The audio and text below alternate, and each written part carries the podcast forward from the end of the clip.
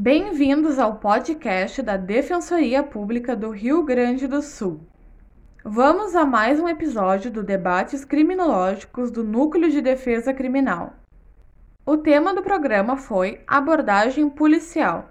Participaram do debate os defensores Andrei Regis de Melo e Rodrigo Aita, a advogada Zeni Siqueira e o delegado de polícia Vinícius Narran dos Santos. Olá, está começando mais um Debates Criminológicos, programa do Núcleo de Defesa Criminal da Defensoria Pública do Estado do Rio Grande do Sul, rompendo com a tendência ao simplismo que bem caracteriza nossos tempos esvaziados de reflexão, buscamos compreender o fenômeno crime em sua complexidade, numa perspectiva crítica. Recebam todas e todos as nossas saudações defensivas. Hoje vamos receber três convidados muito especiais. Encontra-se conosco a mestre em Direito e pesquisadora Zenise Siqueira, o delegado de polícia de Uruguaiana Vinícius Naan dos Santos e o defensor público de São Gabriel Rodrigo Antola Aita. E vamos discutir o tema abordagem policial. Sejam muito bem-vindos e eu de imediato aqui eu passo a palavra para uma breve apresentação e é muito importante que os nossos ouvintes conheçam um pouquinho da trajetória né, dos nossos, eh, nossos convidados e como chegaram até esse nosso podcast. Eh, olá, Zeni Siqueira, seja muito bem-vinda. Boa noite. Uh, primeiro eu gostaria de cumprimentar todos que estão nos ouvindo e agradecer né, o convite do, do defensor Andrei Mello para fazer parte dessa conversa, né, e falar um pouco sobre a minha pesquisa, né, que foi recentemente defendida na minha dissertação de mestrado em Direito na Universidade Federal do Rio Grande, né, foi uma pesquisa sob orientação do professor Salah Khaled, uh, que atualmente é um dos, dos maiores pesquisadores, né, da área da, da criminologia, especialmente da criminologia cultural. Uh, sobre minha trajetória, né? Hoje tenho, tenho uma história, uma talvez breve história, né? Com a Defensoria Pública, um ano de servidora na Defensoria Pública. Atualmente sou advogada e recentemente concluí um mestrado em Direito e Justiça Social. Muito bacana. Eu gostaria de te agradecer do, do, fundo do coração assim, por ter aceitado o convite e estamos todos ansiosos para conhecer a tua pesquisa e também as tuas considerações sobre esse tema que vamos tratar hoje, que é abordagem policial. E agora eu gostaria de, também de passar a palavra para o delegado Naan, que é um, um amigo que tenho de longa data e, e além de conhecê-lo há, há, há um bom tempo. Eu, preciso pontuar aqui do orgulho que tenho também da trajetória do delegado Naana, que começou na, lá em Santa Maria, já quando trabalhava naquela, naquela defensoria, mas muito bem-vindo, né? Seja, é, se sinta em casa aqui, né? Obrigado, Andrei, e aproveito para agradecer o convite e dar uma, uma saudação a todos e todas que estão nos ouvindo. Uh, como tu falaste, meu nome é Vinícius Naan, né? Atualmente sou delegado de Polícia Civil aqui em Uruguaiana, lotado na Delegacia de Proteção à Criança e Adolescente. Mas também eh, já fui servidor técnico administrativo da Defensoria Pública do Estado. Trabalhei como primeira lotação em São Vicente do Sul e depois em Santa Maria, por cerca de dois anos e meio saí da defensoria quando me formei em direito e assumi como procurador do município em Caçapava do Sul. E fiquei lá por três anos e meio, mais ou menos, e saí para fazer a academia de polícia e desde setembro delegado aqui em Uruguaiana. Muito bacana, muito bacana. A trajetória da, tanto da Zeni como do, do Naan nos enche de orgulho, né? Porque é, de uma forma ou de outra, né? É um pedacinho da defensoria pública que a gente tem, é, tanto na academia quanto na advocacia e também na, na Polícia Civil aqui do estado do Rio Grande do Sul. Meu colega Rodrigo Aita, assoberbado de, de, de, trabalho em São Gabriel, que a gente sabe que é uma comarca bastante tumultuada em matéria de volume de, de processo, de acesso à justiça, e que aceitou o convite de última hora, na ausência do Domingos, que está assoberbado com dois dias de julgamento, acompanhando o julgamento, é, com um tema que é correlato que nós vamos tratar hoje, que é, que é o caso das revistas é, vexatórias feitas no, nos, nos, estabelecimentos prisionais. Existe um, um, agravo regimental no Supremo lá que, que tem repercussão geral e, e, o, e o Domingos estava é, então comprometido com essas questões lá nos altiplanos brasileiros, eu brinco com ele, e o colega Rodrigo é, prontamente aceitou o desafio de vir aqui é, participar do nosso debate, da nossa discussão. Seja muito bem-vindo, Rodrigo. É, diga um olá para, para nossos ouvintes e como é a primeira vez que, que nos brinda com a participação no podcast, também é, é importante conhecer um pouco da, da tua trajetória né, até este programa aqui. Né? Boa noite, Andrei. Boa noite a todos, boa noite a todas, aos nossos ouvintes. Quero cumprimentar também os outros convidados e dizer a ti, Andrei, que para mim é uma, uma honra participar desse podcast. Eu admiro muito essa iniciativa de a gente expor mais a nossa vida e a, a temática da defesa criminal para a sociedade, para os operadores de direito. Para mim é uma satisfação estar podendo preencher o lugar do colega Domingos, que está fazendo um trabalho tão importante para a gente, para a Defensoria Pública e também para toda a população brasileira. Como tu disseste, né, somos colegas de Defensoria Pública, eu sou defensor público, fiz um ano de defensoria pública há pouco tempo, agora em setembro. Desde, desde que tomei posse, uh, tenho atribuição criminal aqui em São Gabriel. Uh, ciências criminais, com certeza, uh, são é a área do direito que mais me apaixona.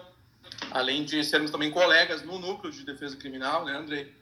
Também faço parte da, do grupo de criminologia da FESDEP, que é a escola da instituição. E Prazer estar aqui conversando com vocês. Vamos seguir o baile. Tudo certo. Muito obrigado por ter aceitado esse, esse convite assim de, de, última, de última hora, mas eu tenho certeza que a, a presença aqui só vai engrandecer e qualificar o nosso, o nosso debate. Mas então, a, a proposta inicial, e quando entrei em contato, tanto com, com o delegado Naan, quanto, quanto com a doutora eh, Zeni, e agora de última hora com, com o doutor Rodrigo, foi a gente. A temática original era debater a abordagem policial, mas também quando a gente vai eh, discutir a abordagem policial, eh, eu não tenho dúvida de que. E é, é algo que eu tenho levado eh, em consideração em vários assuntos que tenho me deparado, especialmente na, na defesa criminal mas é que no, no, Brasil nós temos algo que é estruturante, que é a herança escravocrata que nós temos no Brasil. Nós vamos discutir relações de trabalho, nós vamos discutir feminismo, nós vamos discutir é, abordagem policial, acesso à justiça, acesso à saúde, a gente sempre precisa fazer o recorte, o recorte racial. Então acho que nessa primeira parte do, do programa é, seria muito importante a gente ouvir é, um pouco sobre as percepções que, que a doutora Zeni teve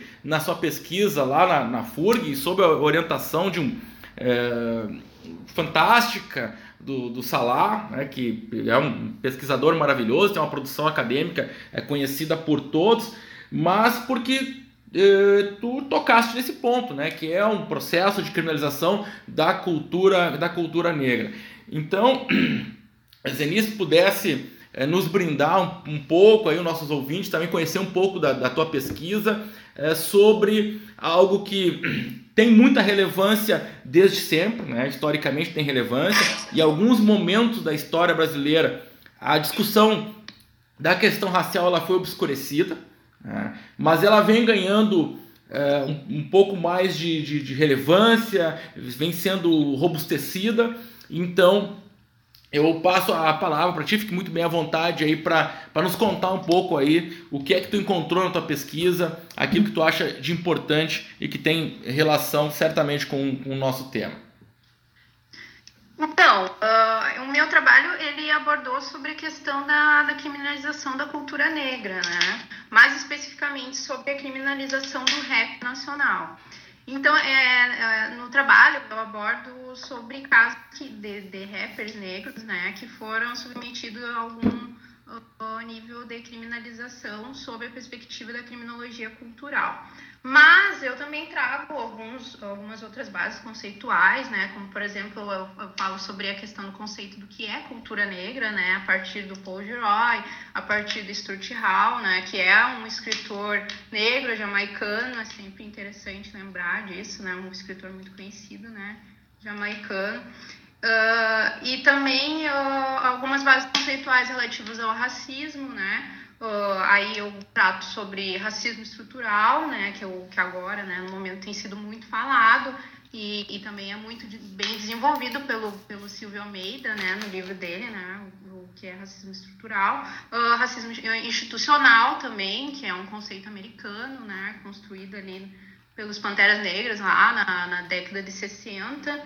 Racismo recreativo, desenvolvido uh, pelo professor doutor Adilson Moreira, né, no, no, livro dele também, que é Racismo Recreativo, e que, que ele também faz parte do Instituto de Criminologia Cultural, e, e também sobre racismo cultural, né, que para mim foi um do, do, das bases conceituais que mais uh, estão ligadas ao tema né, do trabalho, que, que é o racismo cultural desenvolvido pelo, pelo, pelo, pelo Francis Fanon.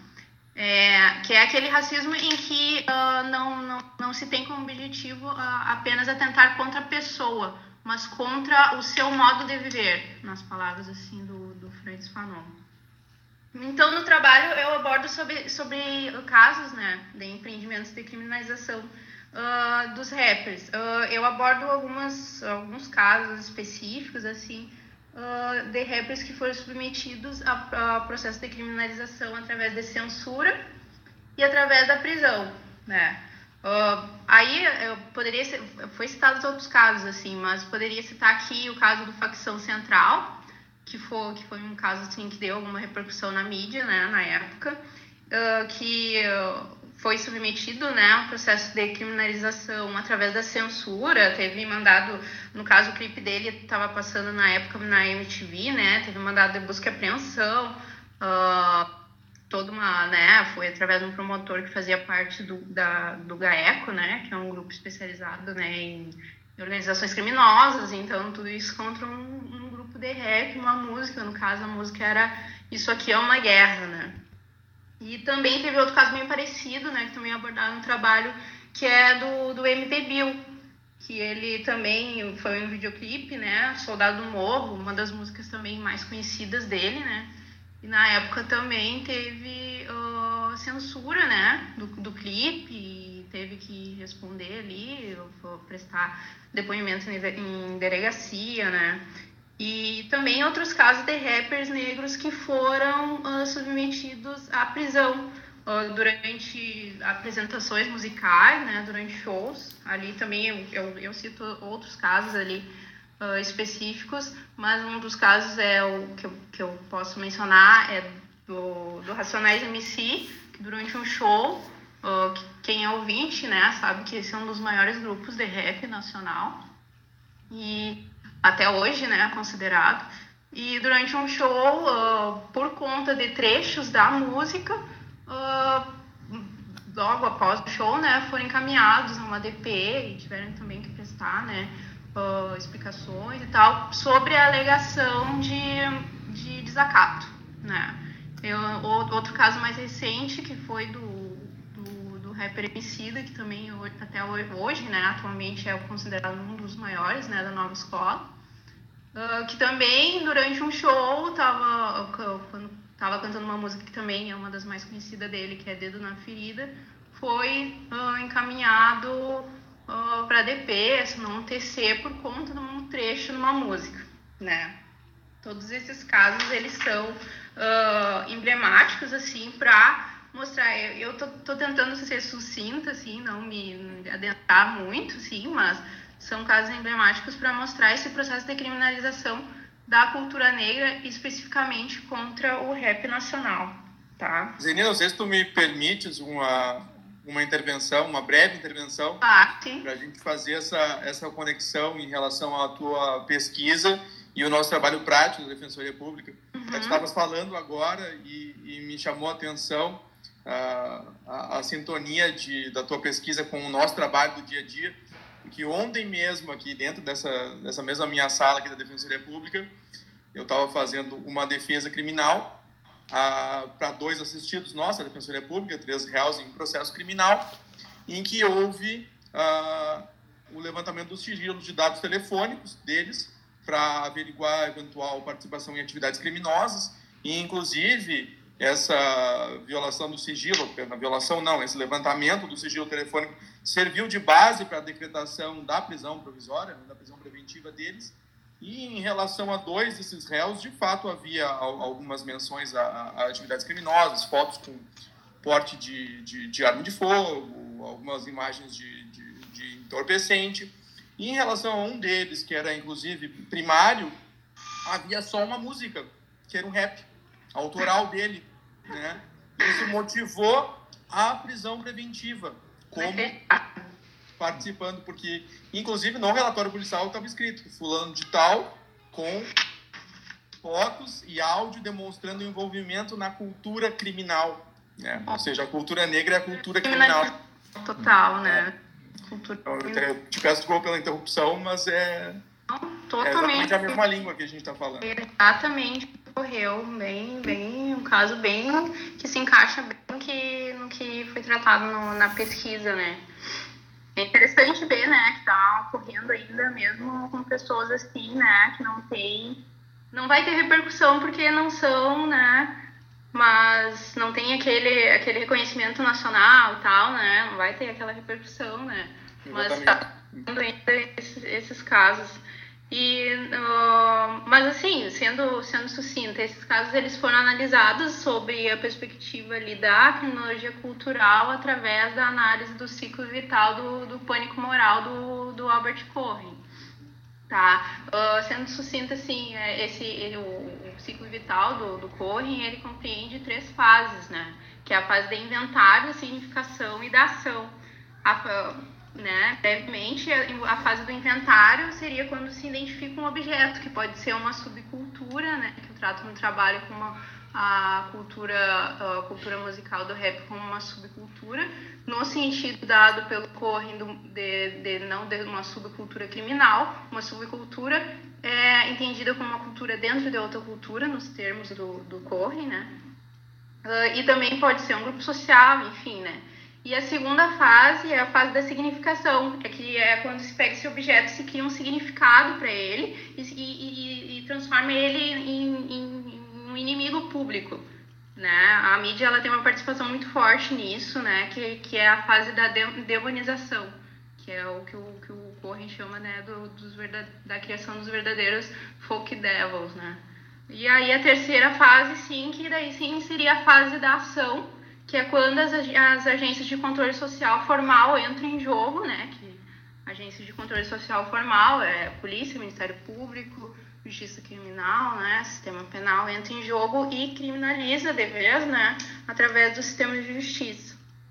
É basicamente isso, né? O trabalho, ele Uh, o que se verifica é que muitas vezes, que muitas das vezes né, desses, desses processos de criminalização têm ocorrido através desses, desse ciclo do pânico moral e, e, que tem se mostrado, né, até com casos bem específico recente de ontem, né, essa questão da criminalização da cultura negra.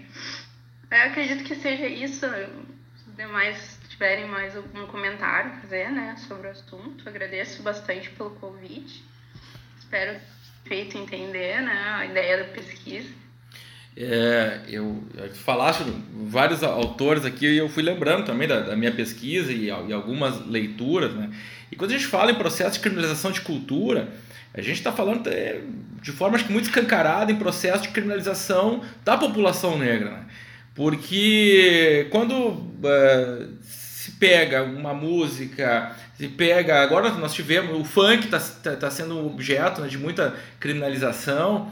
Mas uh, isso me lembra, acho que foi em Visões de Liberdade do, do Chalhub, que eh, tem, em algum momento, ele fala da teoria da suspeição generalizada, que quando o negro ele, ele é deslocado da unidade produtiva escravocrata e ele passa a ocupar outros espaços públicos, isso na, no, no início do período republicano do Brasil e naquele momento, um pouquinho antes da abolição da escravatura e pós-abolição, isso causa uma efervescência no Rio de Janeiro, no Rio, no Rio de Janeiro é, do século XIX, e que, é, uh, que tem o conteúdo do medo, né?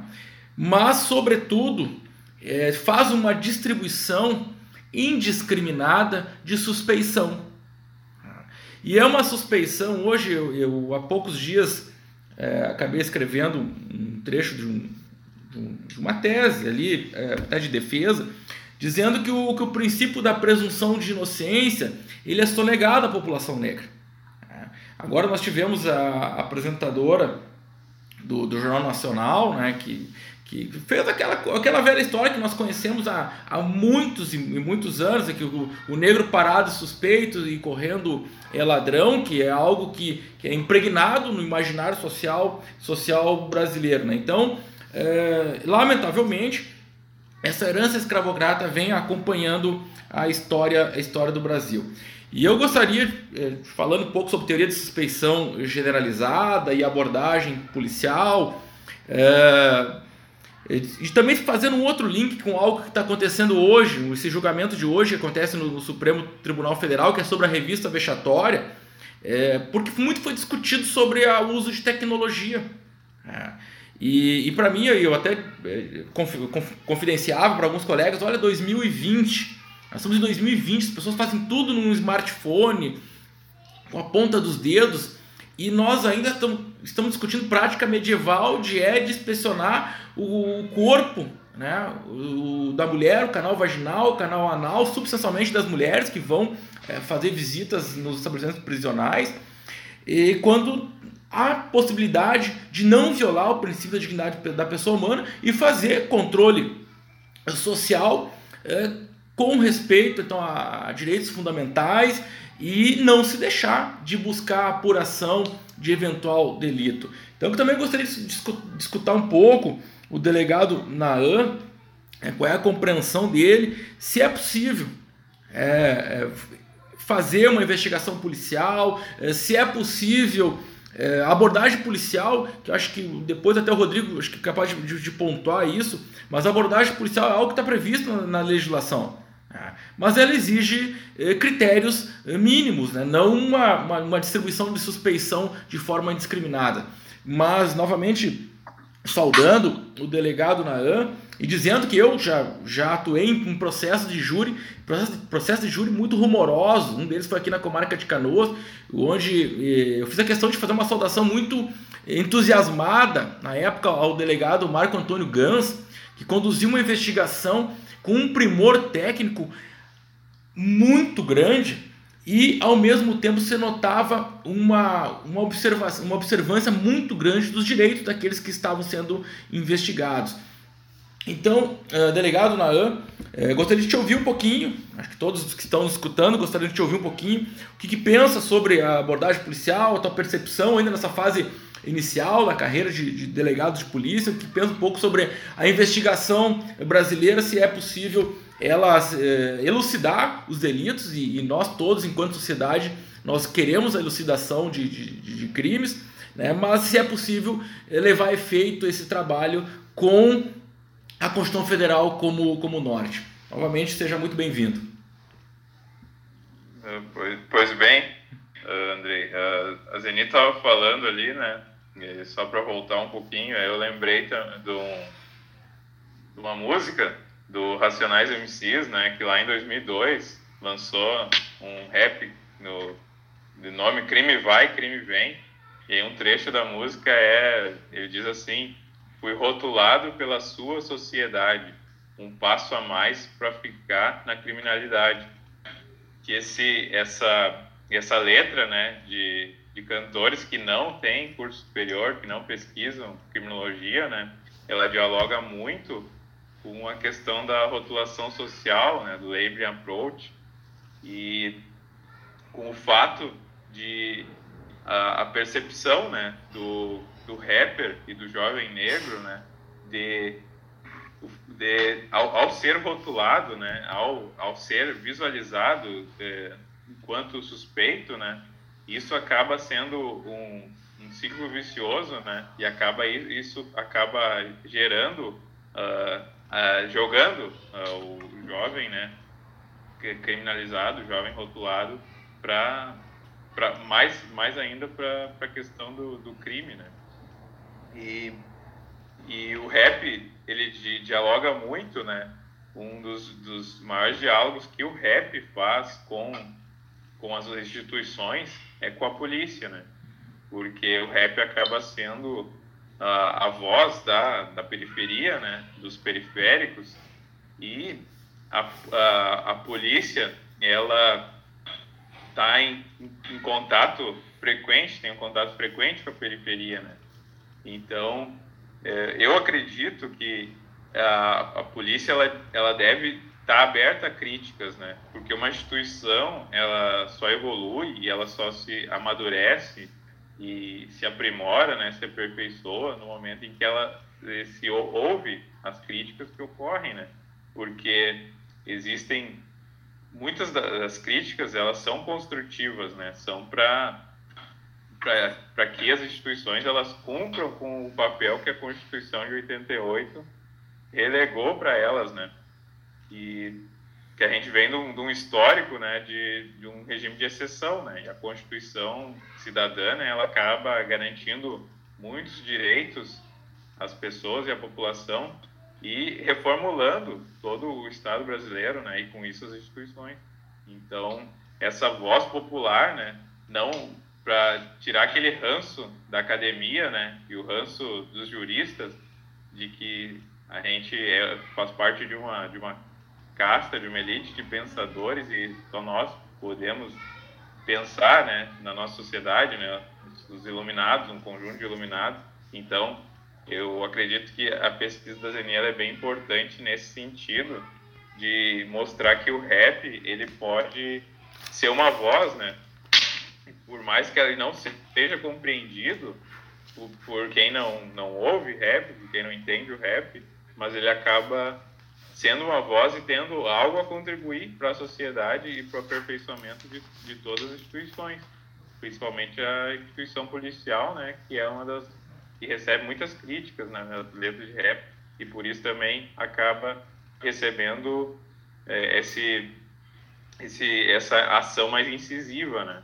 da, dos, dos, órgãos de, das agências de controle social formal, né? E o, a, passando a pergunta, né, na verdade é um dever, né? dever da, da, da polícia, é, enquanto órgão investigativo, o dever é cumprir a Constituição, né? E claro que isso acaba sendo uh, um, um dever, né? E acaba sendo também um direito da população seja da população que vítima, né, que é atendida por aquela investigação policial que vai lá registrar uma ocorrência, seja do daquele da pessoa, do cidadão que é o suspeito, né, porque ele também tem o, o direito de de ser tratado, né? A presunção de inocência ela tem que valer na, na fase investigativa, né? Porque e a polícia, né? Ela não tem um compromisso com a acusação ela tem um compromisso com o esclarecimento dos fatos, né? Porque a, o registro de ocorrência ele acaba sendo uma versão unilateral, né, de uma pessoa, ou muitas vezes a ocorrência é apresentada pela polícia militar, né, pela guarda municipal atualmente, que é, em vários municípios é bem atuante, mas é, o, a, o delegado de polícia, né, enquanto autoridade policial e a polícia civil, no, no, no todo, ela recebe esse registro unilateral e deve buscar, né, através da, da investigação, esclarecer o que realmente ocorreu. E nesse sentido, nós temos muitas vezes uma vítima e temos uma, um suspeito, né, ou vários. Então, todos os lados da, de, da, da ocorrência policial, né, da investigação, eles devem ser contemplados, né.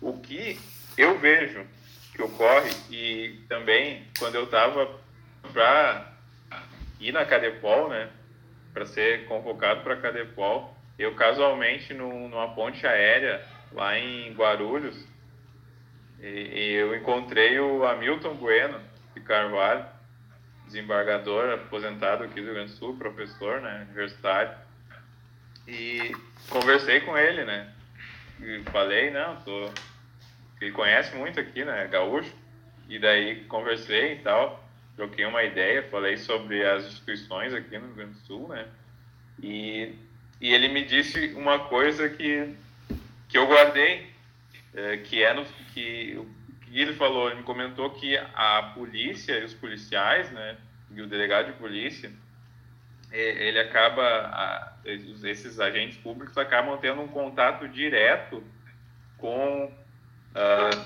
com as ações, né, um contato direto com, com a criminalidade, um contato direto com as ocorrências criminais e um, um confronto e um embate.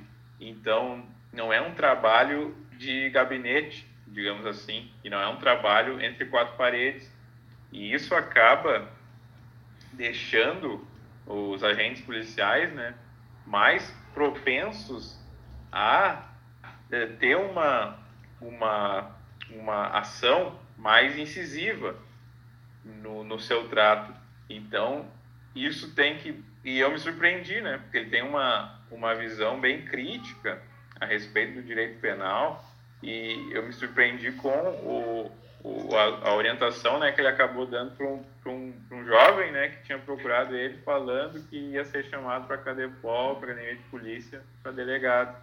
Então, ele disse que, que, a, que uh, juristas com posicionamento crítico né, a respeito do sistema penal devem também perceber isso e até para ser honesto com os agentes policiais, né? Porque muitas vezes acabam, a gente acaba não, é, não, não, não sendo compreendidos, né, enquanto policial, por quem nunca atuou na função policial.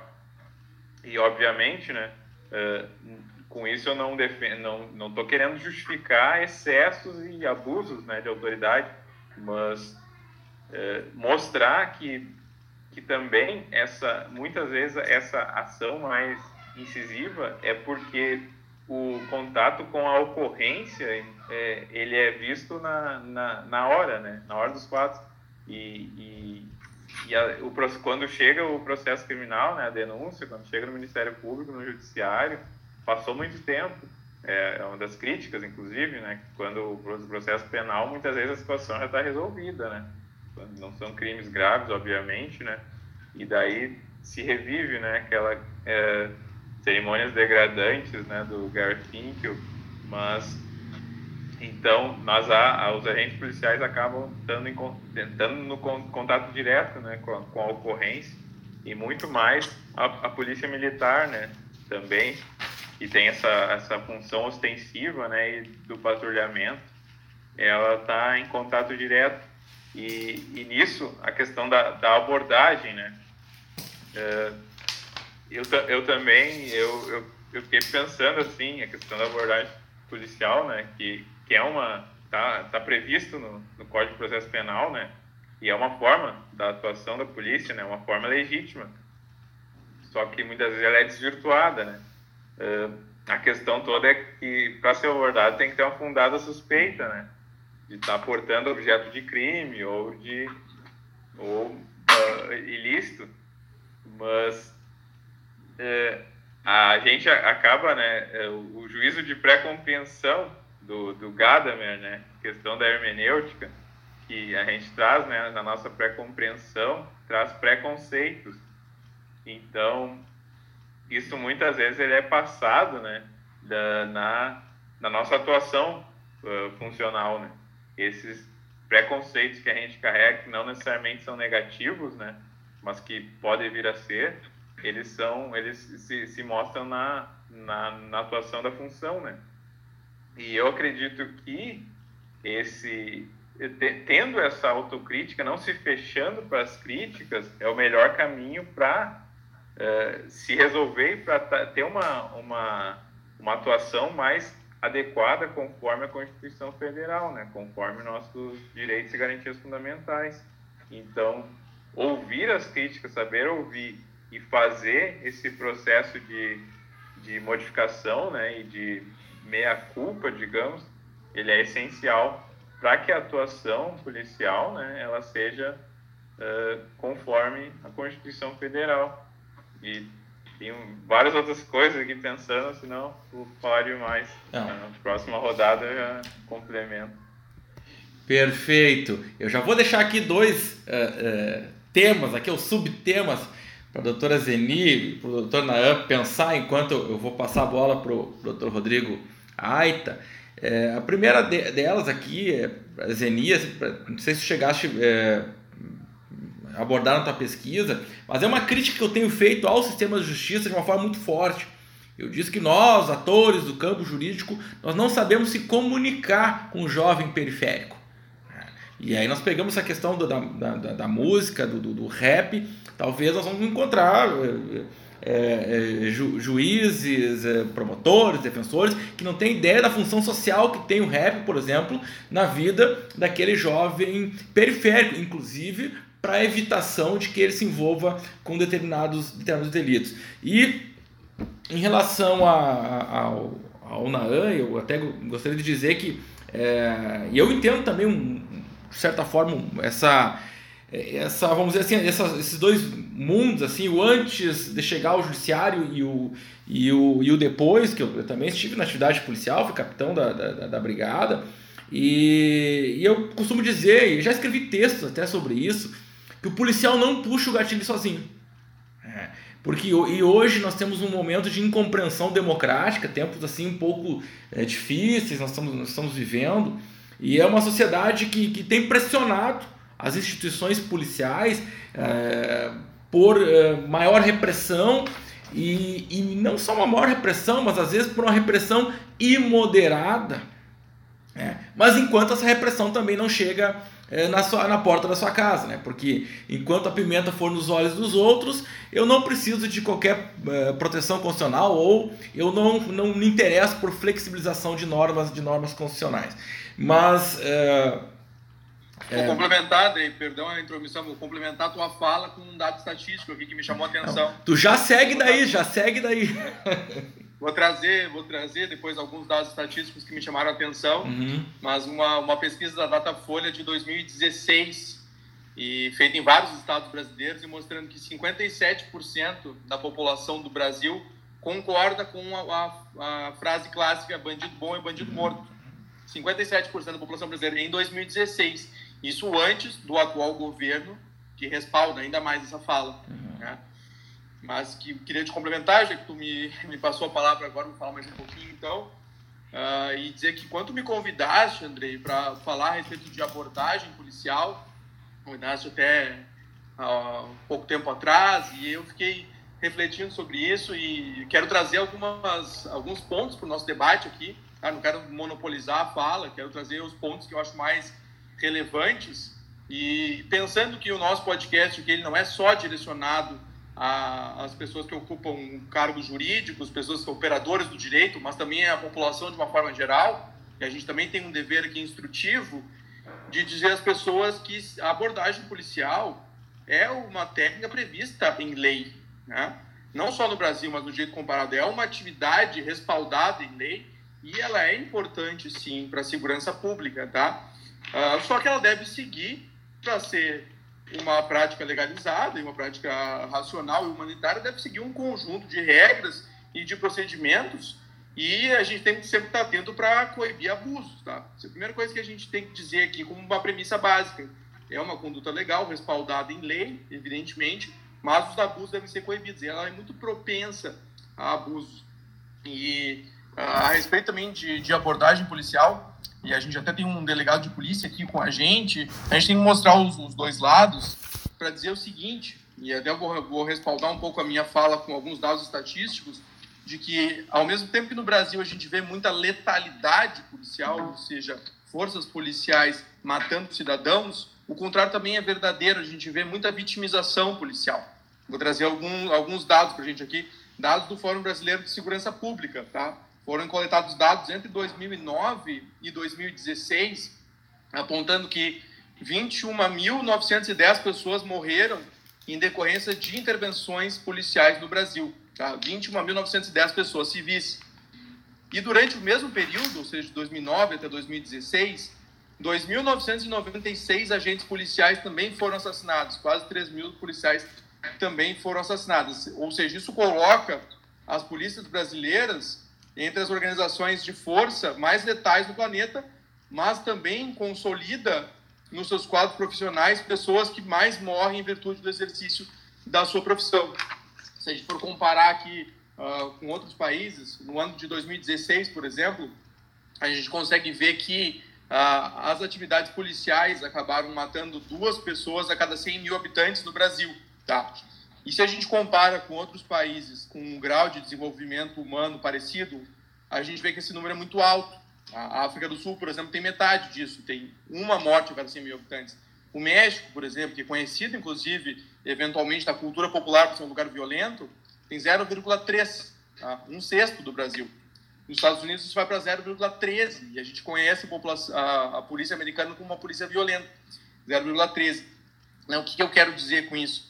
Ah, quando as polícias elas extrapolam as prerrogativas legais delas dela no uso da força, faz com que aconteça, aconteça um fenômeno ruim pelos dois lados, porque diminui a credibilidade da população de periferia em relação ao trabalho policial, tá? deslegitima a polícia como uma instância de controle social, e ao mesmo tempo essas altas cifras de policiais mortos fazem também com que exista uma vitimização da, das forças de segurança pública e consolida não só dentro da polícia, mas dentro de forças da, da, da sociedade civil, uh, uma ideia de que se a gente vive numa cultura de guerra, né?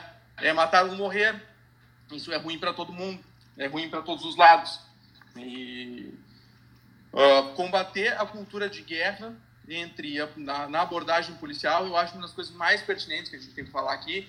Uh, eu gosto de trazer dados. Vamos lembrar que uma em cada 133 abordagens policiais no Brasil, uma em cada 133, ou seja, uma minoria, uh, acabam em a descoberta de algum de algum objeto ilícito ou de alguma atividade ilícita, isso abarcando tudo, né? desde pessoas que estão com mandado de prisão em aberto, até uh, objetos ilícitos, ou até a uh, prática de, de ilícitos penais durante a abordagem, como resistência, como o desacato. Então, uma em cada 133 mostra que a polícia está em constante contato com as pessoas e ela tem que ter um treinamento específico para ter esse contato com as pessoas que, não, que seja não violento. Outros dados que eu trouxe dessa mesma pesquisa da Datafolha, aqui de São Paulo, essa de 2016, uh, me surpreendeu bastante. Em São Paulo, uh, em 2016, 18% da população foi abordada, ou seja, quase uma em cada cinco pessoas foi abordada por vocês. Esse contato é contínuo, né? E, e puxando um pouco para o outro lado também, que eu não sou a pessoa mais preparada para falar a respeito de, dentro desse podcast, que é a respeito de racismo dentro da, a, da atuação policial, porque a gente tem pessoas que, uh, como tu, André, como a Zeni, fizeram pesquisas específicas eu, sobre eu, isso. Eu posso fazer um, um, breve à parte, Rodrigo? Claro. É, é claro. Só, só para não perder aqui o, o, o trem. É, eu tenho uma suspeita, sério, eu sempre digo, olha, talvez o Brasil não dê certo com algumas práticas que, a gente tem observado, e uma delas eu sempre cito o exemplo do Rio de Janeiro que fica muito claro em relação a isso, porque o, o Fanon traz o conceito de cidade partida, né? estabelecimento de fronteiras internas. E a gente pega, por exemplo, principalmente nessas operações de garantia da, da lei e da ordem, onde as forças militares elas eh, acabam ocupando os espaços socialmente segregados e uma boa parcela da população, mas aquela parcela empobrecida, e no caso do Rio de Janeiro, aquela parcela é, que tenha na cor da que, corre, que carrega né, a, a, suspeição na cor da pele por força dessa herança, maldita herança do, do regime escravocrata, mas ali nós temos pessoas que são submetidas diariamente a um controle de corpos de forma generalizada, ou seja, para eu passar do, do mundo A, né, que é o espaço periférico, para o mundo B, que vamos categorizar aqui como o asfalto, eu tenho que submeter o meu corpo a um controle, ou seja, levanta as mãos, afasta as pernas, vai para vai a parede. E aí, voltando à questão de, do, do, do, do porquê que eu disse que o Brasil não vai dar certo, porque quando um país adota como uma política de segurança pública, no caso dessas grandes operações, as forças militares são convocadas para eh, fazer repressão a crimes eh, por intermédio dessas práticas e elege a sua própria população como inimiga, como suspeita, isso não pode dar certo. Né? Isso não pode dar certo. Né? E enquanto é possível, né? É, fazer investigação policial é, sem violência, sem disparo de, de, arma de fogo e conseguir resultados muito exitosos. Mas eu, eu desculpe tomar aqui, fazer esse, esse a parte tomar, tomar o teu tempo aqui. Não, que isso, André. É que a gente está sempre aberto para o debate e é, vou seguir nessa linha de, de criminalização do corpo negro, de uh, suspeita em função da cor que carrega. Outros dados que me chamaram muito a atenção, eu confesso que eu não sabia que esses dados eram tão altos assim, uh, foram dados retirados de São Paulo, mas espelham bastante a nossa realidade nacional. E em 2016, 48% das pessoas negras foram revistadas pela polícia. Tá? Quase metade da população negra foi revistada pela polícia, sendo que 14% foram agredidas fisicamente. Tá? Esses dados são alarmantes a gente observa dados também do Observatório de Segurança de São Paulo e também no Rio de Janeiro, que já estende para o Rio também. Uh, a gente sabe que a, a população de, de, pretos e pardos no Brasil já ultrapassa a população branca, ou seja, a maioria da nossa população é não branca, mas mesmo assim a estatística mostra que 75% das pessoas mortas por uh, agentes policiais são pessoas pretas e pessoas pardas.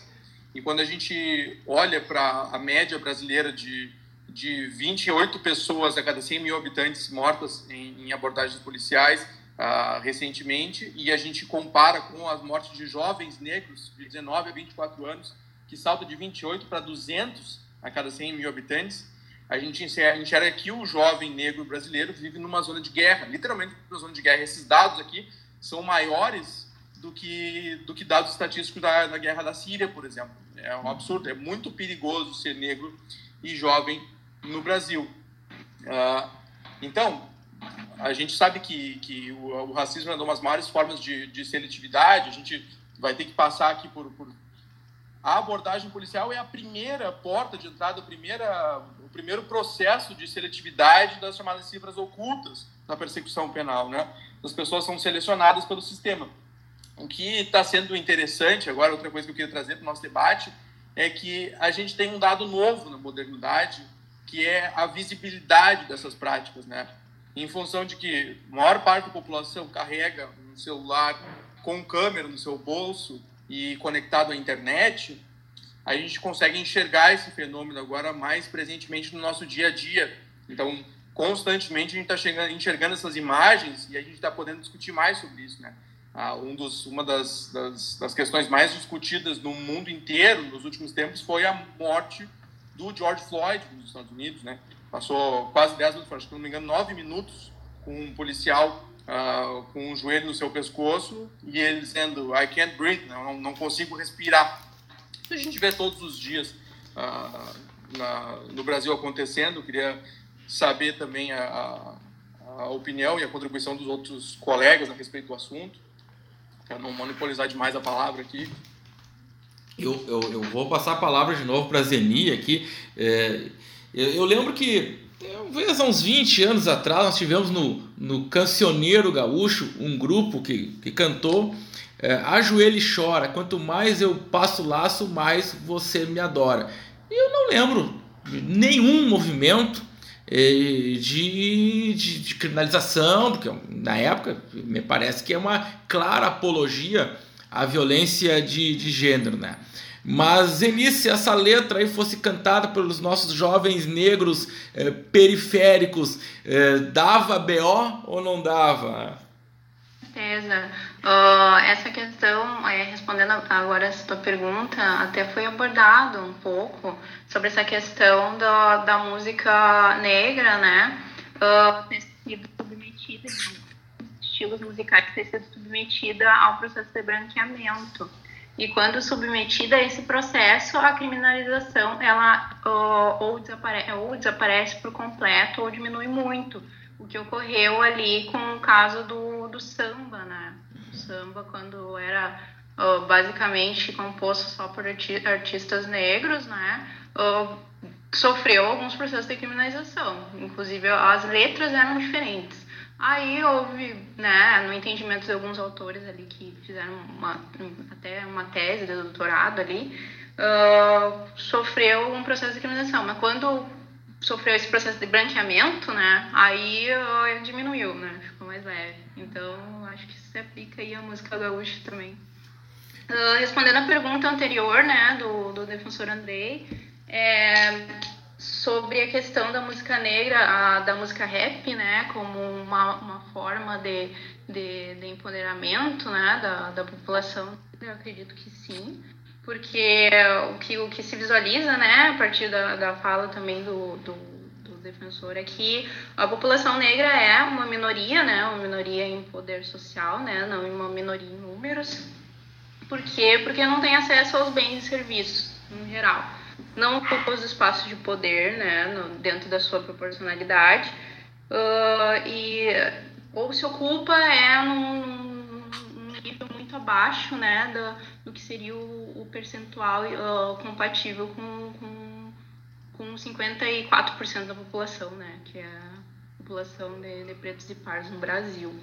Uh, diferente desse podcast aqui, onde somos maioria, né, somos três negros, né? um defensor, um delegado, uh, na, no, nos espaços de poder no geral, né? no judiciário, enfim, na polícia, enfim.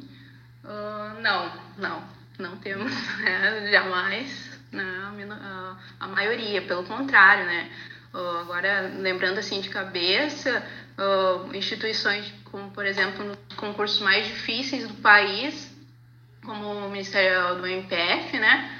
Ministério Público Federal, uh, não, se eu não me engano, uh, não tem nenhuma uh, mulher preta, autodeclarada preta, né? E, e, e, tem, né, procuradora da República Negra, né? Então, é, é, é muito alarmante, né, essa questão da, da, da, falta de representatividade né, nos espaços e da falta de, de, de, poder social né, da população negra. E, voltando né, à pergunta do Andrei, a questão da música, ela, ela é, acredito sim que tem um papel bem importante né, para dar voz né, a essa parcela da população que está em situação de vulnerabilidade, especialmente na, na área periférica, né, que é onde tem a origem, né, que pode-se dizer uma das origens do rap, que foi né, de, de, origem americana e também tem autores que dizem que é de origem jamaicana, ambas de, de, de, locais periféricos e lá pelos anos 80, né, esse estilo musical chegou no Brasil também, oh, conquistando aí, né, periferia do Brasil. Eu, eu, eu tiro uma... uh, é, eu acredito que foi ela. Espero ter respondido, né? Deixa eu só tirar uma dúvida contigo, se na tua pesquisa é, tu chegaste a abordar algum o processo de criminalização, se houve processo de criminalização do, do rap norte-americano. E eu, eu faço a pergunta porque, porque me chama a atenção o seguinte, uh, e até um pouco, eu, eu, eu, tá, eu faço um. Uh, acredito que seja uma espécie de síndrome colonial que a gente tem no Brasil, né? Porque nós nos chocamos com o, o George lá no, no, nos Estados Unidos, né? E nós não nos chocamos com, nossos, com a perda de vida dos nossos jovens periféricos, né?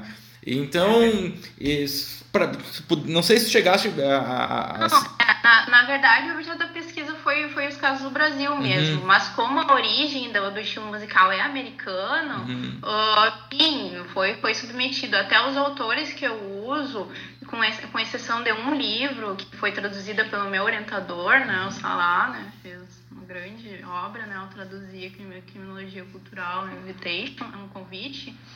Uh, é, os outros são todos autores britânicos, enfim, que falam de casos uh, de, de rappers americanos que foram submetidos, que que né, processo de criminalização através da prisão e todas as outras questões de, de, de, de CDs que foram censurados. Claro que lá o rap ele tem uma abordagem um pouco diferente, né? Uh, na origem, vamos dizer assim, que talvez agora estejam convergindo um pouco mais, que aí eles têm um pouco mais da abordagem em relação à questão de modo de vida, né, lifestyle, né. Então uh, acabaram, né, não, não vou dizer assim com toda certeza absoluta uh, de, de assim, né, do, do que, que exatamente aconteceu, mas muitas vezes as prisões talvez não foram muito parecidas com os casos que eu coloquei aqui, em que todos os casos que eu falei foram casos em que a pessoa estava em pleno exercício da, da expressão artística, estava no meio de um show, tava, foi um clipe. Tá? Alguns casos americanos ali que eles, que eles citam ali dos casos americanos, uh, eles estavam em outras situações, estavam fora do show, estavam, enfim, na noite e tal, e foram presos, talvez, sim ou não, né, em razão de serem rappers. Mas tem sim essa visão criminal, né, dos rappers dos americanos também. Perfeito. É... Eu acredito que também uma, uma, uma coisa que ocorre com o rap é que é um gênero relativamente novo, né? Ele tem no Brasil 30 anos. Então, ele acaba não sendo compreendido porque os ouvintes do rap hoje estão com idade de ocupar alguns espaços de, de, de poder e de tomar decisão, né? Então, a, o pessoal que era adolescente na década de 90, hoje acaba sendo adulto e hoje e consegue, mas eu acredito, eh, por experiência própria, né? Acho que a partir dessa geração que acabou crescendo, ouvindo rap nacional, né? Que essa geração acaba ocupando esses espaços, o rap ele vai ser visto de outra forma, né? Pelas instituições, né? e também com a, a, a ascensão e a, as, as ações afirmativas, né, reserva de vagas para negros, isso acaba pluralizando as instituições, né? No, no, eu, eu, eu que conheço o mundo jurídico, né, as instituições, instituições jurídicas, estamos entre juristas aqui, uhum. e, e, mas a universidade que eu também sou, eu e a Zeni, né, a gente é dessa geração que que a Zeni pelo ProUni, eu pelas cotas na UFSM. Então, a gente é dessa geração que se formou, né? Fez a graduação a partir da reserva de vagas, das cotas para negros. Então, a, a, partir desse momento que essa, essa geração acaba se formando e conseguindo fazer um mestrado, passando os concursos, é, vai pluralizando e a visão né, que as instituições têm da, da população negra e também da, da cultura negra, né? E, e tocando no, no ponto do Dr. Rodrigo falou da, da vitimização, né, da população negra, acaba sendo vítima, né, uh, uh, os, os civis, né, a população morta pela polícia é majoritariamente negra e os policiais mortos também, eles são majoritariamente negros. Então, salvo engano, 70% dos policiais mortos é, no, no Brasil Nossa. são negros. Então, isso acaba. Isso tem, tem, tem, várias justificativas, né? Uma delas é o, o policial negro, ele está na ponta. Muitas vezes na polícia militar e também na ponta, por sendo praça na, na, atuação mais ostensiva e naquela atuação mais perigosa, né? Aquela atuação que, que corre efetivamente risco de vida, né? Quando começa a subir a cadeia de comando das instituições policiais, né? E aí tanto polícia civil quanto polícia militar acaba diminuindo o número de negros. Então isso também reflete na nos, nos policiais que são vítimas, né? Que acabam sendo majoritariamente negros que ocupam os, os, os cargos, né? da, da, da iniciais, né? Deixa eu fazer uma, uma pequena consideração, uma pequena questão é, em relação à abordagem policial. É, acho que é o, é o, Peter Berger que, que ele fala um pouco sobre a questão dos esquemas tipificadores, é, que seriam as características principais de determinado fato, fato social, né, para a construção daquele fato social. E, claro, talvez é, a abordagem policial também tivesse que ouvir no programa aqui algum, algum policial militar para ele, enfim, também fazer seu, seu relato, suas considerações é, sobre aquilo é, que ele considera, por exemplo, uma suspeição adequada para fazer aquela abordagem policial é, sem investigação. sem uma, uma prévia investigação policial. Olha, me deparei com uma cena urbana e aquilo é, eu categorizo a partir de alguns esquemas eh, tipificadores, a partir de experiência profissional, a partir da, própria uh, cultura policial, me levam a dizer que aquilo ali é uma cena que foge de um padrão. Aí nós vamos também entrar no qual é o padrão, né? Qual é o padrão de roupa, qual é o padrão de, é, de, de, de, de, aí vamos entrar em várias questões. Mas eu vou trazer uma pesquisa aqui e, que foi feita pela Universidade de São Carlos ela foi apresentada há poucos dias, três, quatro dias atrás, e o título da chamada aqui é o seguinte: Oficiais negros negam que a Brigada Militar seja racista, mas temem ser abordados sem farda. Né? Então, é, parece um pouco paradoxal. Mas é essa pesquisa, eu, eu acabei ainda não analisando os dados dela, mas ela é bem interessante porque ela, ela trabalha com dados, com entrevistas de, de, de policiais militares de São Paulo, Minas, Rio Grande do Sul e Distrito, Distrito Federal. Mas a, uma das questões sobre a abordagem policial é, que eu queria encaminhar para o delegado Naan é o seguinte: é, é, em alguns delitos, né, é, parece que é, a solução se dá, a elucidação se dá na abordagem policial. E quando nós falamos em abordagem policial, nós estamos falando é, numa definição é, jurídica, muitas vezes, em poucos segundos ou em poucos minutos. É. E vamos pegar aqui o que a própria questão do tráfico de drogas, por exemplo.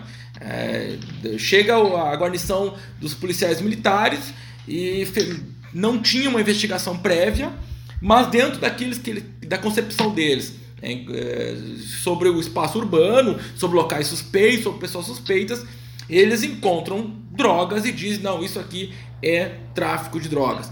E muitas vezes é, essa informação ela serve que quase e há pesquisa sobre isso, né? ela praticamente serve como uma sentença condenatória. O judiciário, o poder judiciário, é, tão somente ratifica esse relato que é construído num ambiente, e aqui vai a minha, a minha crítica, num ambiente efêmero, um ambiente de muita celeridade de definição de categorias, né? de categoria de, de, autor de crime, de categoria de tipificação, né? e o judiciário se contenta com isso. Né?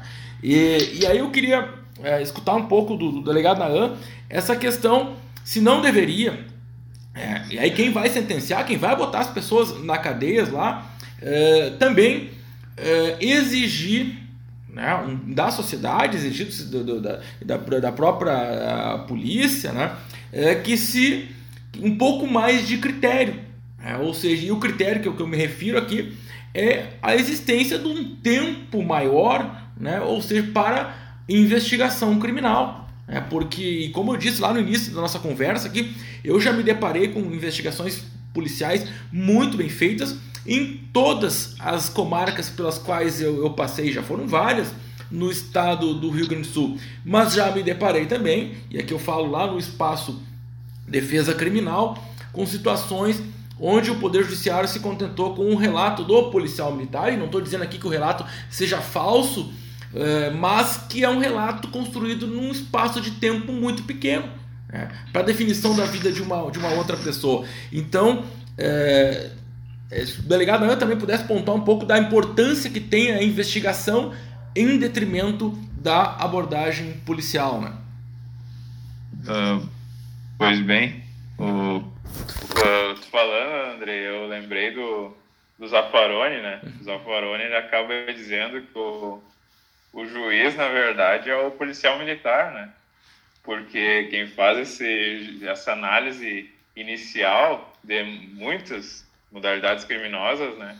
De se vai ser considerada crime ou não e se vai encaminhar para a delegacia ou não, é, acaba sendo a polícia militar. E como tu disse, uh, muitas vezes a pessoa é condenada só com base na palavra dos policiais, né?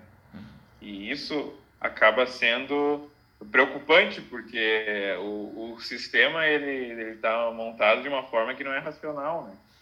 Porque é, tu acaba é, jogando, essas pessoas acabam sendo presas, condenadas e, e indo, lotando os presídios, né?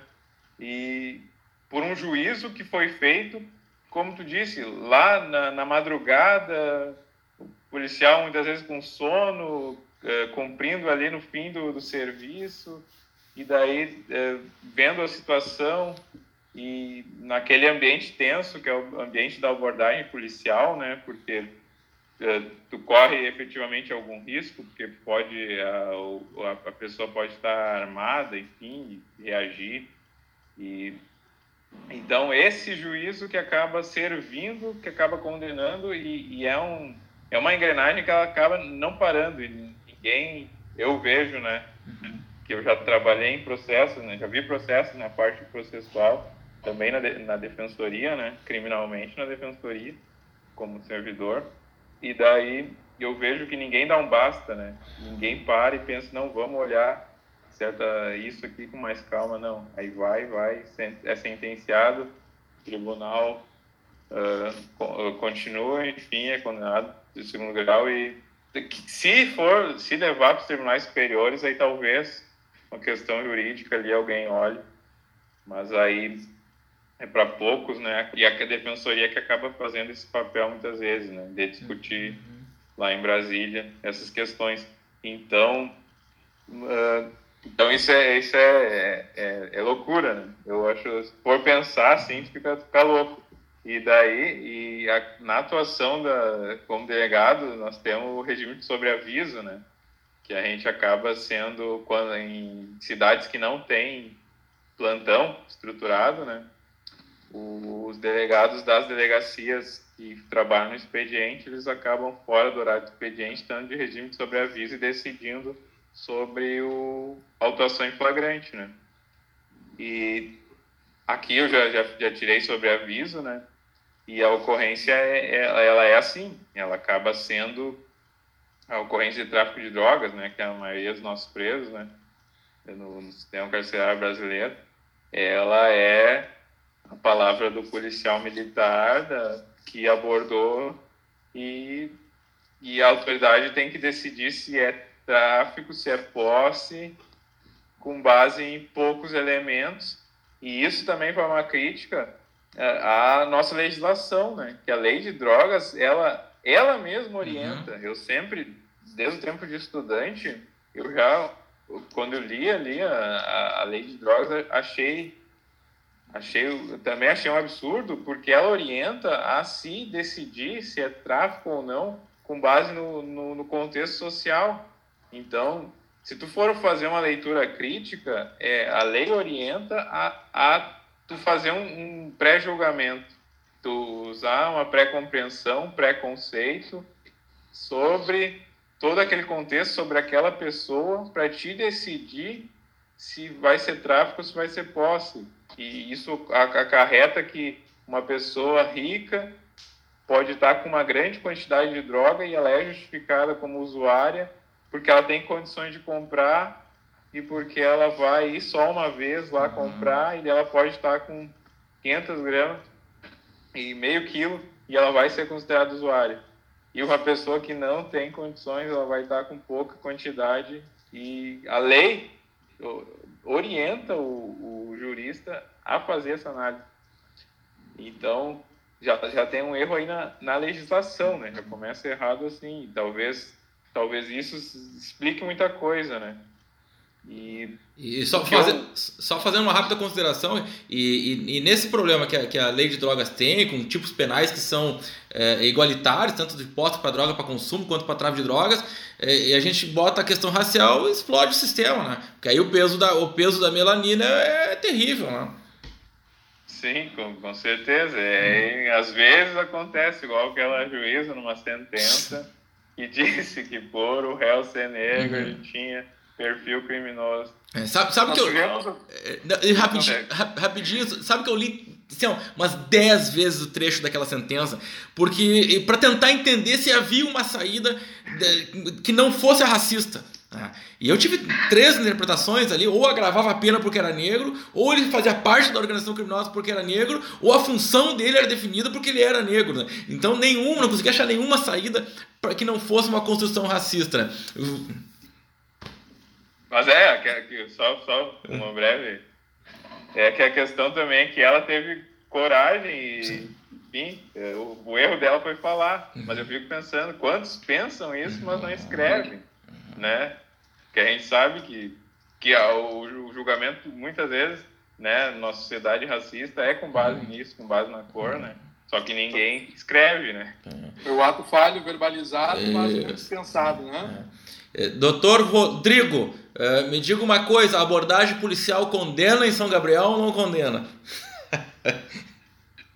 Andrei, eu fico primeiro só fazer uma, uma complementação do que tu disseste, eu gostei da, da expressão o peso da melanina uhum. em relação ao peso não, da droga. Não é minha, é do Franz Fanon aí. Muito bom. Vou começar a adotar, vou começar a adotar nas minhas peças aqui, muito bom. A gente teve, inclusive, uma. Eu não ia falar sobre isso porque eu não consigo me lembrar o nome do magistrado, mas vou falar igual porque vale a pena a gente conversar sobre isso. No nosso encontro da Defensoria Pública, no final do ano passado, é, uma, palestra de um magistrado paulista que eu não consigo me lembrar o nome. Marcelo Semer.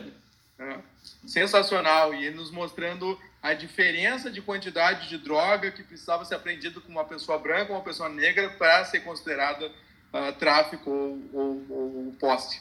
Né? Impressionante a diferença. O peso da melanina sendo enfrentado com, uh, com todas as, as, suas consequências. Né? Em São Gabriel, sim, sim, abordagem policial. Os maiores juízes em São Gabriel, como a maior parte das comarcas do, do Brasil, são os, os policiais militares. Né? É, Para mim é apavorante chegar no presídio, eu vou quase toda semana, ou a cada 15 dias, enxergar que a grande massa carcerária está lá por crimes envolvendo drogas e que a esmagadora maioria dos processos a instrução se resume à palavra dos policiais militares. É um, um, poder de controle gigantesco que a gente coloca na mão dessas pessoas que muitas vezes, como tu mesmo disseste, não estão mal intencionadas, né? mas estão mal preparadas, estão cansadas, não têm todos os elementos necessários para fazer um julgamento, porque não cabe a eles fazer esse julgamento. Né? Então, sim, posso te dizer que a abordagem policial não só condena em São Gabriel, mas é o que mais condena em São Gabriel.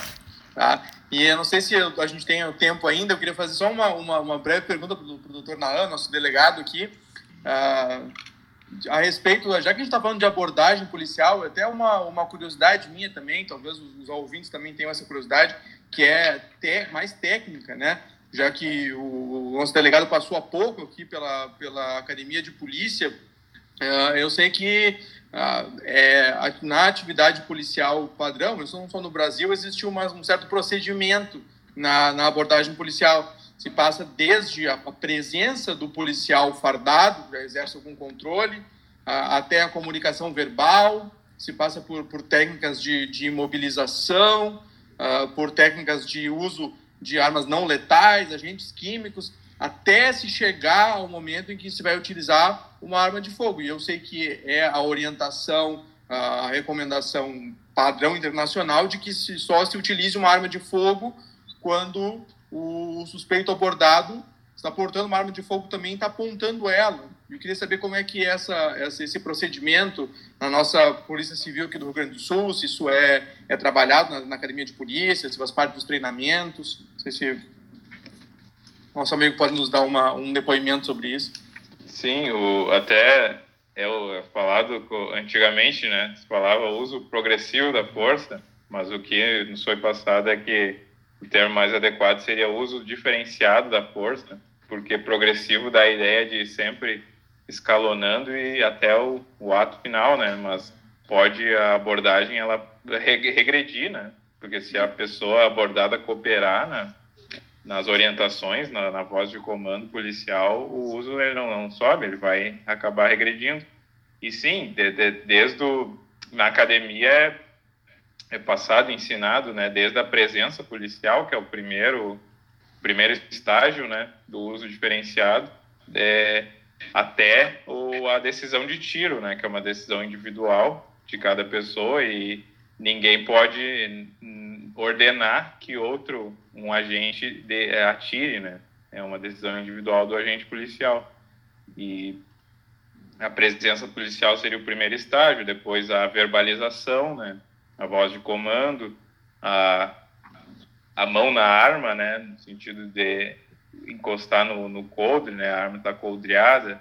Depois o saque da arma e até aí o que é passado também é que não a questão do, do controle da, da arma é que não se aponta uma, uma arma de fogo se tu não tem a intenção de atirar para uma de atirar naquela pessoa. Então tu só o, o agente policial só deveria apontar uma arma para quem ele e realmente ele teria essa intenção de atirar, porque isso evitaria muitas vezes a um tiro acidental e um disparo acidental. A questão do dedo fora do gatilho, né? Também é um controle de segurança. Então, essa, essa, é, as, são as orientações que acabam sendo passadas na, na academia de polícia, né? Tu, tu só apontar uma arma se tem efetivamente tem essa intenção, né? Não como uma forma de ameaça, né? E, e também disparo também o disparo de arma de fogo, o disparo ele tem ele tem que ser um disparo com um alvo, né? Não pode disparar para cima ou disparar para espantar. E essa questão que dificulta muito é que as armas não letais elas não são uh, dadas, né? A gente não, não, não recebe armas não letais. Isso acaba sendo, né? O taser, aquelas armas de choque, né? Acaba não, isso acaba sendo um, um dos fatores, né? Que dificulta, porque o Estado ele não acaba não comprando. Então a gente recebe uma arma de fogo. Então esse uso não letal é só é, nos grandes centros, né? Porto Alegre. Então isso acaba tu não tendo outra opção, né? Se for efetivamente numa situação de confronto, não tem outra opção que não seja uma arma, uma arma letal. Deixa eu, eu vou fazer uma pergunta aqui para a doutora uh, Zeni. É, eu não sei se. Claro que eu não tenho como entrar em detalhes do, do, do caso, porque não, não tive acesso aos autos, mas não sei se a doutora uh, Zeni teve conhecimento daquele caso do, da morte do engenheiro, o engenheiro negro que ocorreu lá em Marau. E num confronto, parece que a, a brigada estava num confronto com, com alguns criminosos e, e, o, e o jovem estava indo para o trabalho, um engenheiro que é formado na, na Federal de Santa Maria. Ele, é, eu, eu vou dizer o que eu li pelos, pelos jornais. É, parece que ele foi mexer no celular no meio da, da, da, atividade policial e enfim ele acabou sendo vítima de disparos é, feitos por um dos policiais dos policiais militares. É, houve a conclusão, né, tanto da, da, investigação feita na, na, Brigada, na Polícia Civil, e depois também é, com a, lá, a definição do, do, Ministério Público, que de, teria sido a legítima defesa putativa. Mas sem entrar nessa. nessa André, que... Sim. Uh, na Brigada, na verdade, foi. Eles foram, eles foi iniciado. Foi isso, isso. Tá. No inquérito policial militar foi iniciado. Perfeito. Mas então, a, a minha pergunta é mais. É, é, mais justamente, não até na, na questão tanto jurídica, mas é ser. É, Zenito que pesquisou criminalização de, de, de, de movimento negro, de cultura negra, da população negra, enfim, né? Mas se fosse um engenheiro branco indo para o trabalho, é, esse desfecho trágico né, para uma família né, teria acontecido? Provavelmente não, doutor Andrei. Como, olha, na verdade não é provavelmente, com certeza não, né? Essa questão da, da imagem, eu acho que é, eu, eu trato um pouco dessa questão da imagética dos corpos negros como uh, criminógenos, né? Uh, eu, se, eu, se não me falha a memória, foi 2017, e eu, eu, acho que foi 2017 que eu publiquei um artigo na revista da Defensoria Pública, uh, que era intitulado uh, Encarceramento da População Negra, né? Aí era sobre essa questão da criminalização, né? A, a ligação da imagem do negro uh, com, uh, com o viés criminógeno, né? O negro como outsider, né? No, no sentido do, do, dado ali pelo Howard Becker, né? O criminoso é aquele que foi rotulado uh, com sucesso como tal, né? Nas palavras dele. Então, uh, também tem um pouco dessa isso, isso que ocorreu, né? Da, dessa questão de, de, de ter pego um celular, né? E imediatamente vem o imaginário, né, de, de quem estava naquele momento ali, de que seria algo, né, uma arma letal. É, foi sem dúvida ligado à questão dele, dele ser negro, né? Se fosse branco, talvez pensaria que era de fato um celular, como era, né? Uhum. Uh, com, a, com essa herança que a gente tem do criminoso nato, né? Do broso, né? Aquela, aquelas teorias. Uh, Nina Rodrigues uh, no Brasil, né? Isso, né? Eu fui incorporada por, por Nina Rodrigues, né? A partir do Lombroso lá, foi lá e bebeu daquela fonte é, extremamente racista, né? Do Lombroso. Uhum. E fosse para o Brasil, né? O Nina Rodrigues, até é um, é, um, é um autor que foi muito bem analisado ali pelo, pelo, pelo Goes, né? Uhum. No, na dissertação dele, que até foi indicada, né? Pro, pro prêmio Jabuti e tudo. Pesquisador negro e que também pesquisa a questão da criminologia. E ele. E, e, e, aí isso, isso tudo é essa herança, assim, né? Que vai passando do criminoso nato, que é o negro, né? Aí essa, ocorre essa violência brutal, né? Infelizmente, que, que de falar tu já, né, já fica abatido, né, por esses casos que, que, que acontecem aqui no Brasil, acontece aqui no Rio Grande do Sul, acontece no São Paulo, Rio de Janeiro, né? Perfeito. É, sabe que o, o, Nina Rodrigues, eu me deparei, foi esse ano com a obra dele, Os Africanos no Brasil, e é um horror, é um horror, é um horror, né? É, é, é uma obra extremamente é repugnante, o racismo assim brota, é de, de, salta de tudo que é lado no, no livro dele. Mas, meus queridos amigos e, e minha amiga, nós estamos com uma hora e vinte de programa, assim, e quando o papo tá bom, a gente vai indo, vai indo, vai indo.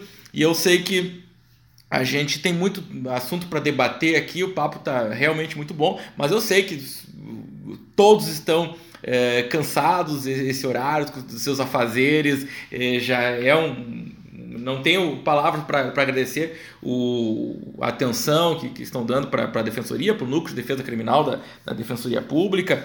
É, mas eu vou propor aqui uma, a nossa rodada final é, e a gente começa com, com o Rodrigo, passa pelo delegado Naan e chega na, na doutora Zeni. Né? Algumas considerações finais que sobre, o, sobre o nosso tema, é, algo que queiram é, também pontuar, que ainda não, não foi dito aqui, e, e, também deixar o seu último recado para os nossos ouvintes. Doutor Rodrigo Aita, que segue aí trabalhando já tarde da noite no, no, na Defensoria de São Gabriel. Aí, né? Defensoria não para, né, Andrei? A gente é. sabe. É, eu estava conversando sobre isso com alguns colegas hoje, como é bom a gente participar de uma instituição em que a gente trabalha mais do que a maioria dos servidores públicos e a gente trabalha com, com vontade de trabalhar, com vontade de acordar de manhã e fazer a diferença. A Defensoria Pública é... E estava refletindo sobre isso. Olha o ponto do absurdo que a gente chega no plenário do Tribunal do Júri eu estava refletindo comigo mesmo, ainda me deu uma tristeza profunda pensar no seguinte.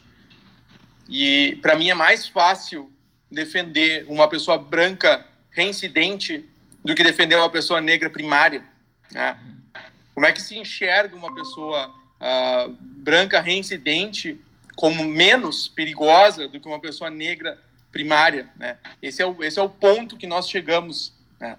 Então, a, a, questão do nosso debate caminhou muito para a questão racial e é uma questão das mais importantes que a gente tem. Eu acho que o nosso recado final tem que ser esse. Uh, acontece muito de uh, a nossa política toda está adoentada. A gente sabe que uh, as polícias têm metas a cumprir de prisões e, e muitas vezes para a polícia está vinculada ao executivo e o executivo é um poder que que é eleito politicamente e esse discurso da lei da ordem ele tem muita retumbância nas urnas, e o que acaba acontecendo é que se procura nas periferias brasileiras jovens negros com pequenas quantidades de drogas para transformá-los em criminosos e se opera aquela profecia que cumpre a si mesmo.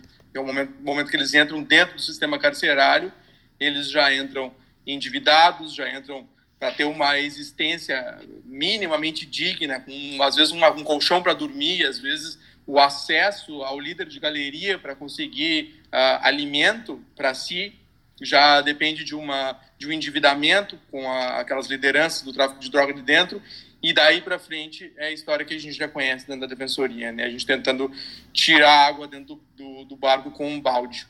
Mas a gente segue firme, a gente segue forte. Eu acho que cada vez mais a gente está trazendo à tona essas discussões. Uh, quero agradecer muito a vocês todos, foi muito enriquecedor para mim aqui o debate. Uh, poderia ficar mais horas conversando, porque isso que a gente faz e a gente gosta. Não deixe meu abraço a Zeni, meu abraço ao Naam, a ti, Andrei. Me agradeço muito pelo convite e me coloco à disposição. Quando precisares, estamos aí. Delegado Naam, para as últimas considerações aí, né? Não, ótimo. Uh, o que eu lembrei de falar também, né, por já por, por, estar dois anos e meio na Defensoria Pública, né, por ter convivido, ter sido servidor público, é, técnico administrativo, é, e ter também essa visão de, de, do lado da defensoria, né? Uh, o que eu lembrei é que, lembrei não, mas o que eu pensei é que eu acho uma pena que a defensoria acabe não, não podendo, né, por causa de uma questão estrutural, atuar mais incisivamente na, na parte policial, né, principalmente na questão dos flagrantes e no, no direito constitucional ali a ter um, um defensor no, no momento que está sendo preso, né? Uh, porque eu acho que esse diálogo uh, seria muito importante, porque a gente está aqui dialogando, né, numa, numa live, uh, mas eu acho que esse, essa visão, porque cada, cada instituição ela acaba vendo o fenômeno crime de uma forma e por, por isso que às vezes não, não se entendem, né? Porque por isso que às vezes há ruído na comunicação, porque a defensoria vê um lado, o Ministério Público vê o outro e a Polícia Civil acaba vendo o outro lado, né? O outro ângulo do, do desse fenômeno social. Então, eu acredito que essa esse diálogo e essa essa essa convivência, que seria a palavra, né? Porque comecei falando que eu convivi, né, na defensoria. Então essa convivência entre defensoria pública e polícia civil, eu acho que seria muito salutar para o crescimento de ambas as instituições, né? E até para a questão de, de cumprimento de, de, direitos e garantias fundamentais, né? E para uma, uma, uma, mudança na visão policial sobre a abordagem policial. Porque muitas vezes é falta de, de, de, de, de saber mesmo uh, a, o, o, como pensa, né? Então, é, é não é, é, é, é, um, é um, acaba sendo um erro, né? Muitas, um erro, uh, digamos, uh, não intencional ou não doloso, não, não, não, não tô, não tô justificando, né, ações violentas, né, mas ou pequenas, né, pequenos erros, né, por e se tivesse alguém um defensor, tivesse uma uma defensora pública ali na, no momento, convivendo, dialogando, ia ser, ia ser importante, né? Porque acaba não não não acaba que a, a polícia a polícia investigativa né ela tá repetindo né não tem um compromisso com a acusação né tem um compromisso com o esclarecimento dos fatos então é uma instituição que tem um potencial de, de, de ser parceira da defensoria muito maior que o Ministério Público, né? Que acaba estando um do lado e outro do outro, né? Pensando institucionalmente, as duas funções elas se complementam, né? Então esse fica o, o a minha, o meu recado final, né? De isso, isso é uma pena, né? Acaba sendo uma pena, mas é, torcer para que no futuro isso seja uma realidade, né? E agradecer muito o convite do Núcleo de Defesa Criminal na pessoa do defensor Andrei. E é uma honra estar, estar aqui dialogando e agradecer também a participação do defensor Rodrigo e da doutora Zeni. Uh, contribuíram muito aqui com a conversa. Perfeito.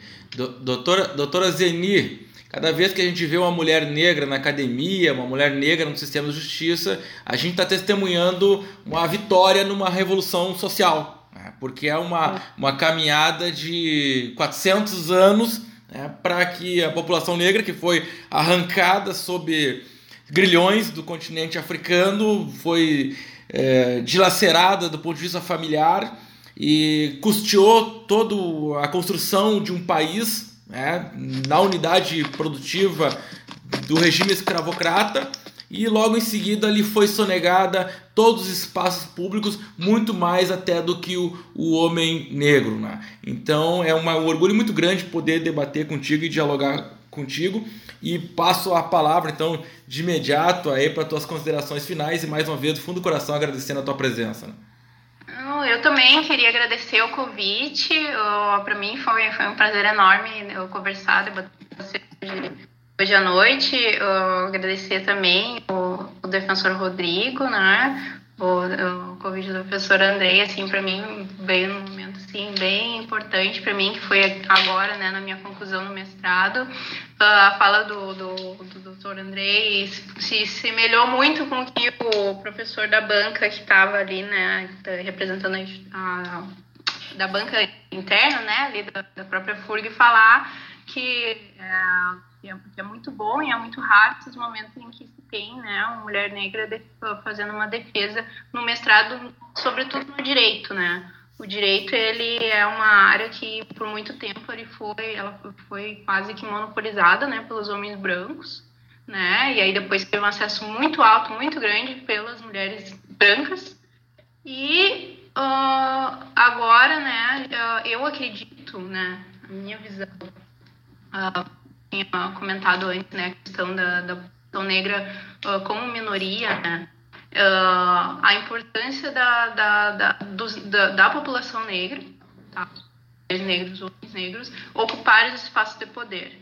Todos, todos eles, tá? Seja no judiciário, executivo, legislativo, todos os espaços. No judiciário é uma participação mínima, tá? Em, qual, em qualquer instituição, inclusive defensoria. Defensoria, Ministério Público, uh, polícia civil, né, no, no, nos cargos onde tem autonomia, é, é, uma, é uma representatividade extremamente baixa. Então, eu acredito, na, na agora trazendo né, minha consideração final, se fosse, fosse dizer minha mensagem final, seria direcionada para quem? Para as mulheres negras, para os homens negros juristas. Ocupem todos os espaços, todos os espaços que vocês puderem ocupar não importa se vai ser servidor, se vai ser membro, mas ocupe os espaços na, na advocacia, porque eu acredito que é assim. A partir do momento em que a população negra tiver um, uma maior representatividade e ocupar esses espaços, pode ser que ocorra, sim, uma mudança no sistema de justiça. Uma mudança que veio promover igualdade racial. E a gente vê aos poucos essa mudança. Esse próprio, esse próprio podcast, né? a iniciativa, né, dá para se ver que veio do defensor negro. Então isso é ótimo. Então a gente vê isso na prática, né, às vezes através das redes sociais, tudo, né, a gente acaba vendo vários juízes, aí fazendo várias mobilizações, fazendo, né, uh, trazendo uma mudança realmente, né, no, no, no dia a dia, né, do judiciário. Então essa é a minha mensagem. Tá certo, eu agradeço, doutor Rodrigo. A mensagem da esperança que esse cenário pode, pode mudar, sim. E a minha ideia é essa, ocupar todos os espaços, seja da academia e fora da academia, porque os negros gostam bastante da academia, principalmente as outras áreas, né?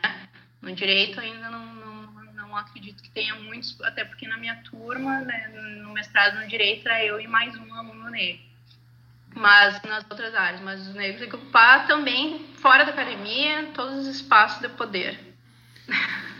Tá certo. Eu, eu, essa ocupação dos espaços de poder, elas vão acabar resultando é, em efeito, matéria de efeitos lá na abordagem policial. Né? E, nas relações de consumo, nas relações de trabalho, ela, elas vão, vão construindo um mundo diferente daqueles que a gente tem tem visto até o presente momento. Eu agradeço o Dr. Rodrigo, Dr. Naan, doutora Zeni, do fundo do coração por ter aceitado o convite de vir debater no podcast Debates Criminológicos. Foi enriquecedor para mim, tenho certeza que é, ganha muito quem for escutar depois esse podcast. É, eu saio daqui maravilhado com a experiência, com a escuta qualificada que pude ter nesse dia de hoje. Então eu sei que o, o dia é bastante corrido para todos. E então me cabe aqui agradecer e dizer que que a Defensoria Pública está de portas abertas, doutor Naan, eh, doutora Zeni, eu acho que o diálogo interinstitucional é fundamental, né? e por isso que o Nudecrim tem até adotado essa posição de dialogar com, de, com vários segmentos da sociedade, porque fazer defesa criminal é compreender o mundo. É, existe a necessidade de compreender o mundo, escutar histórias de vida e também debater com outras instituições para a gente poder chegar a um denominador comum, que é uma sociedade mais justa em matéria de justiça social, uma sociedade onde todos conviver, possam conviver de forma harmoniosa. Tenham todos um bom final de dia e mais uma vez fica o, o registro do meu agradecimento.